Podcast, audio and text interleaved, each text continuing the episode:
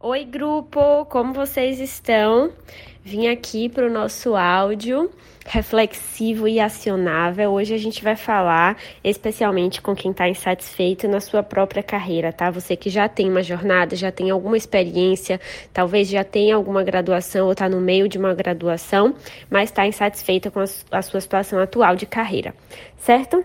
Eu acabei de abrir uma caixinha lá no Instagram, especialmente para essas pessoas que pensam em mudar, tá? Em fazer mudanças profissionais.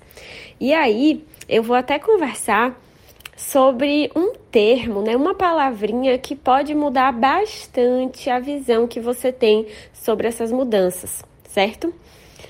É, tem algumas pessoas que vão querer fazer mudanças de carreira, e outras que vão querer fazer mudanças na sua carreira, tá?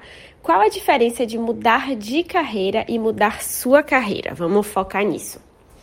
Quando eu falo em mudar de carreira, talvez você pense uma coisa um pouco mais robusta, né? Uma mudança um pouco mais drástica.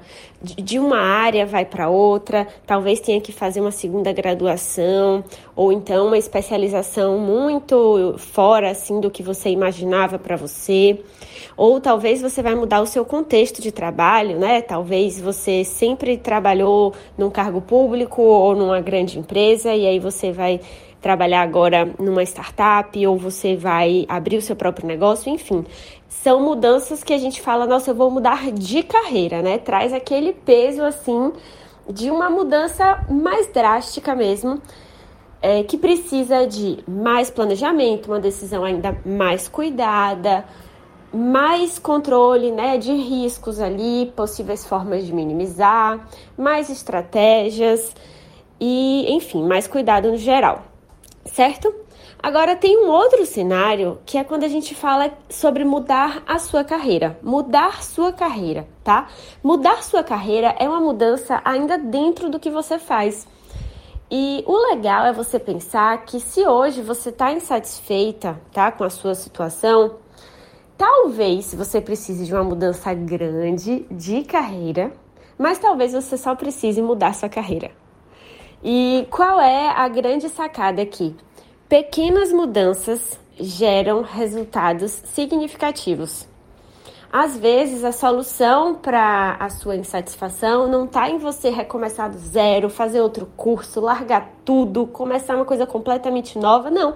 Às vezes, a solução está em você mudar de equipe na sua empresa, ou então de você assumir uma nova responsabilidade na sua empresa, ou então você que já presta um serviço, mudar essa prestação de serviço, abrir uma nova frente de atuação ainda dentro da sua área. Ou então, a forma de você mudar a sua carreira é você, né, que saiu da, de uma graduação, fazer uma especialização que tenha muito a ver, né, com seus interesses e habilidades, que ali dentro de uma graduação que é muito ampla, que você não se identifica muito, tem uma fatia dela que tem tudo a ver com você. Olha que legal, né? Ainda dentro da sua graduação. Então você vai mudando a sua carreira à medida que o tempo passa, à medida que você se conhece, à medida que o cenário também vai se mostrando para você, e todas essas mudanças vão contribuindo para o seu nível de satisfação, certo? É, podem parecer mudanças pequenas, né? A gente pode falar de mudanças bem pequenas. Ah, se isso é sério, mas só se eu mudar de empresa, será que vai ser suficiente? Ou então só se eu é, assumir um novo projeto aqui nesse lugar que eu já trabalho? É, será só se eu fizer uma, um curso diferente, de uma técnica diferente? Será? Eu estou tão insatisfeita? Será que essas mudanças pequenas iriam contribuir com a minha carreira? E a resposta é que sim, certo? Em muitos casos, a gente tem que investigar a fundo a sua insatisfação para saber se ela é uma insatisfação que exige uma mudança de carreira, então vai ser uma coisa mais brusca, mas vai valer a pena, ou se você só precisa mudar sua carreira, trazer algum algum algum novo fator, algum novo aspecto que aumente a sua satisfação, combinado? Então, quando a gente falar de mudanças profissionais no geral, eu quero que você sempre tenha em mente que a gente pode estar falando de mudanças grandes ou mudanças pequenas tá? Não precisa se assustar. E, como eu já falei antes, essas mudanças pequenas, combinadas com o fator do tempo, né, que o tempo vai passando, elas podem trazer sim muito potencial e solucionar aí a sua insatisfação, tá? O que não dá pra gente considerar é que uma pessoa insatisfeita não vai mudar nada. Se uma pessoa insatisfeita não está disposta a considerar nenhuma mudança, nem grande nem pequena, aí ela está assinando a carta dela ali de insatisfação, né? Tudo bem, se é o que ela quer para a carreira dela, eu prometo que eu vou ficar quieta, só que aí tem que parar de reclamar também. Para de reclamar na minha caixinha do Instagram.